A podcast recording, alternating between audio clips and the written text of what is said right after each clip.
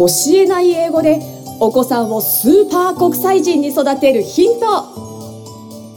こんにちは。教えない英語の阿部由香子です。お気軽にゆっかさんと呼んでください。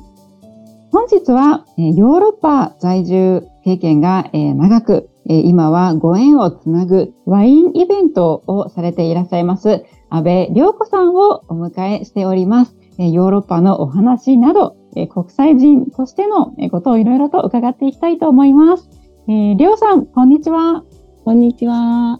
はい、今日はありがとうございます。こちらこそありがとうございます。はい、ね、とってもあの素敵なね、雰囲気の、えー、りょうさんでいらっしゃいます。はい、ありがとうございます。ありがとうございます。はい、えー、ぜひぜひ最初に自己紹介の方をお願いいたします。はい、えー、安倍良子と申しまして、皆さんからはりょうさんと呼ばれております。え私はですね、34歳の時に海外行ってみたいと思って、一人で、まずは海外ですね、イギリスから始まって、まあ、9年ほどヨーロッパに滞在しました。で、その後帰ってきて、ワインのソムリエの資格を取って、で、今は、えー、楽しくですね、ワインのイベントをいろいろ開催して、たくさんの方と楽しく飲む場を設けております。はい、よろしくお願いいたします、はい、よろしくお願いします。ありがとうございます。そう、あの、ヨーロッパでね、いろいろ暮らしていらっしゃったりょうさんですけれども、34歳でね、はい、もう初めて一人で海外へ行かれたっていうところが、うん、あの、結構ね、あの、皆さんにとっても意外と言いますか、あの、割とね、どっちかというと遅いかなっていうイメージじゃないですよね。うん。はい、多分聞いていらっしゃる、あの、小さいお子さんをお持ちの、あの、親御さんたってね、割と30代、40代の方多いかなと思うので、あ、今からでも、あの、いけるんだっていうね、なんかそんな気がね、するかなと思います。はい。そんな、りょうさんで、後で、えー、ヨーロッパのお話もたっぷり聞きたいと思うんですけれども、えー、子供の頃は、あの、どんな感じだったんですか？あの、海外とか英語っていうのが得意だったり憧れたりとかあったんですか？子供の頃は全然なかったです。そうなんですね。そうなんですよ。はい、私が高校まで、まあ、茨城県の日立市というところで育ったんですけれども、はい、親は、まあ、昔のね、昭和の一桁生まれだったりするんですけど、うん、もう、まあ、保守的な家、うん、いわゆる昭和だ、昭和な保守的な家で生まれ育ちましたので、うん親も全く海外とか縁がなく、もう一生懸命働いてみたいな感じ、共働きでとか、うん、おばあちゃんがいてみたいな家庭だったので、うん、全くそうですね、小学校までは全く英語とかには触れない生活でした。うん、そうなんですね。えー、意外です。あの、うちも、えー、ザ・昭和の家庭で育った ので、すごく、うん。あの、わかるんですけど、昭和一桁ですね、うん、父もね。うん。はい、結構、まあ、海外出張とか行ってたりはまあ、したんですけど、でも私も別に小学校まで英語を習ったりとかもね、一切、うん、まあ昔ですからね、昔っていうか、ね、今とね、違いますからね。よくもなかったですしね、昔。ね、なかったですよね。うん、そう、なので、すごくわかります。ね、当時、学校でもね、英語とかなかったですしね。そうですね。うん、うん、なるほど。じゃあ、あんまりヨーロッパとか海外とか英語とかそんなに小学生ぐらいまでは知る機会がなかったかなっていう感じなんですね。うん、全然なかったですね。うん。すごい。はい。え、その後、中学生ぐらいで何か転機はあるんですか、うん、そうですね。やっぱり中学校で必須科目として英語が入ってくるということで、うん、なんかきっかけは忘れてしまったんですけど、うん、その中1で英語が始まった時に、楽しいなと思ったんですよね。で、そこからもうちょっと自分で何かできるかなと思って、うん、NHK のラジオ、基礎英語かな最初は。うん、はい。基礎英語というのを1年間聞いて、うん、毎朝ですね、なんか聞いていて。で、2年になった時に、読基礎英語っていうのがあって、はい。はいそれを聞いて、で、そう聞いてるうちにやっぱり学校の授業も楽しくなって、で、英語の成績もまあまあ上がってきたっていうところで、うん。うん、まあ、すごく英語に対しては楽しいなっていうのでずっとやってたんですよね。で、中学校3年からそのラジオの英会話に行きまして、と基礎英語と基礎英語、英会話かな、を聞いて、うん。で、それが高校までずっと聞いてたんですよね、なぜか。へえ。うそうん。なんですよ。それで中学生の時は、まあ英語は成績は良かったんですけど、うん高校に行ったら急に難しくなりまして、うん。うん。そうで、うん別に成績はそこまでね、いいわけではなかったんです。高校の時の英語に関しては。うんなんですけど、なぜか朝、その、えーラジオを聞くというのは、うんもうずーっと続けてました。あ日課の一つみたいな。素晴らしいですね。え本当にもう毎日欠かさず聞いてらっしゃるんですか、うん、そうですね。あの、うんもうテキストを見て一生懸命ではなく、うんただ聞き流してた感じです。うんうん、最初のね、2年ぐらい、中学校の1年、2年ぐらいは一生懸命聞いてたんですけど、うん。英会話になってからはもう本当に聞き流してたっうん。ていう感じですかね。あ素素晴らしいですね。いや、本当にこれはいつも、あの、私もお伝えするんですけど、とにかく毎日5分でもいいから聞くのが大事だよ、習慣化が大事だよっていうことで、うん。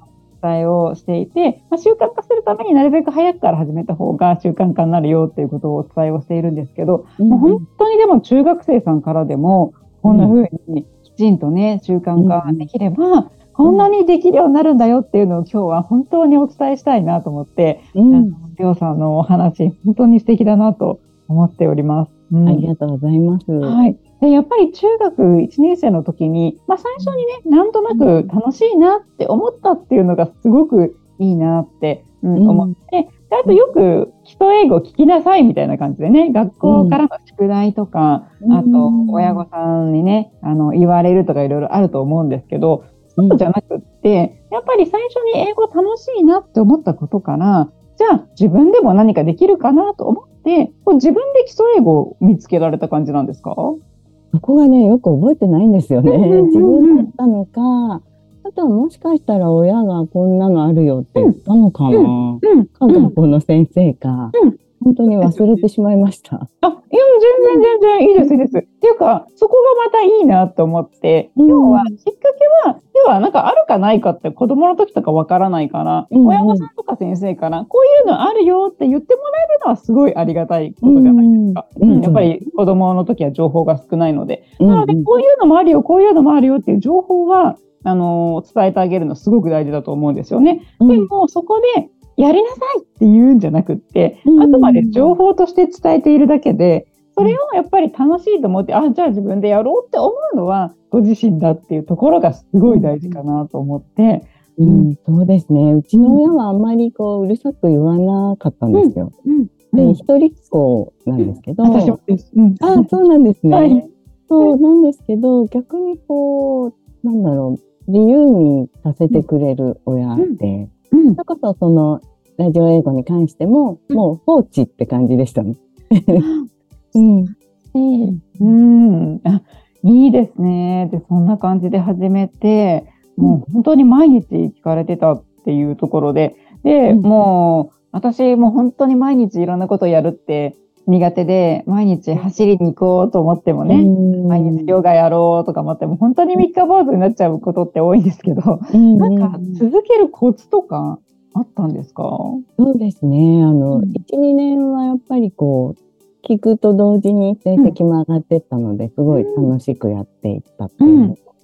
あと、中学校3年から高校までは、うん。もう、食事、朝食を取りながら、うん。こう聞いてたというか、ん。流してたっていう。うん。うん。そこが、まあ、朝食は取るじゃないですか。うん。普通に。うん。で、その時間を、うん。英会話のその、ラジオの時間に当てて、うん。まあ、ご飯食べながら、普通に聞いてるっていう感じにしてたので、それがやっぱり良かったの。うん。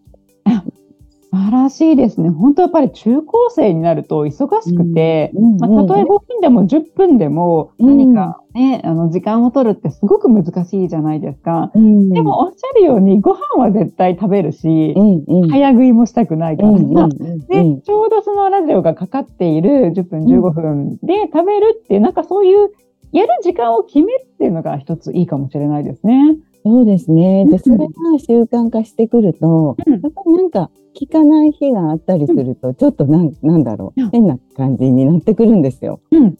うん。なので、聞ずっと聞けたのかなと思います。ああ、素晴らしい。すごいわかります。なんか私も一緒で、ちょっと私次元の低い話かもしれないですけど、あの、海外ドラマとか映画うん好きなので、うんでも、まった時間やっぱり忙しくて取れないじゃないですか。ななので、、あの、夜、ドライヤーを、で、髪を乾かしながら、うん。字幕で映画とか海外ドラマを見る。えーうんあと、お昼一人で食べるときは、お昼ご飯を食べながら見る。うん。だからそれもやっぱり本当同じで、時間が決まってて、で、うん髪も絶対毎日乾かすから、うん。もうその時間は必ず確保されてるんですよね。うんうんうん。なので、本当にある意味、毎日継続してます。あの、うん、映画とか海外ドラマっていうのが。はい。まあ、単に楽しいだけで。あねの、なんか習慣化ですよね、大事なのって。そうなんですよね。である程度続けてると、それがないと物足りなくなったりとかっていう時が絶対来るので、本当にそうですよね。ねそこまでいけたらもう自然に続けられると思いますね。そう、本当にそうですよね。うん。なので、やっぱりまずそこが楽しいなっていう思いがあるのが一個大事だと思いますし、うん。うん。でさっきおっしゃっていただいたみたいに、成績が上がったみたいなね、うん。何かこう、目に見える成果が見うん。えたときに、あの、さらに続けようかなとも思えるかうんと思うので、うん。そんな環境づくり、すごく大事だなというふうに、えー思いました。うんということで、本日、え1回目、えーりょうさんに早速ですね、えー中学生から英語を、えー伸ばすやり方、ね、やっぱり習慣化だという、本当に素敵なお話を伺いました。えーりょうさん、ありがとうございます。ありがとうございました。はい。それではまた来週以降ですね、えーヨーロッパのお話なども伺っていきたいと思います。今日はありがとうございました。ありがとうございました。今週も最後までお聞きいただきありがとうございました。番組では番組の感想やゆっかさんに聞いてみたいことなどを募集しています。概要欄にあるフォームからお気軽にお問い合わせください。この番組は提供一般社団法人ペアリド英語ペアリーディング協会制作協力ライフブルームドットファンナレーション水野あずさによりお送りいたしました。それではまたお耳にかかりましょう。ごきげんよう。さようなら。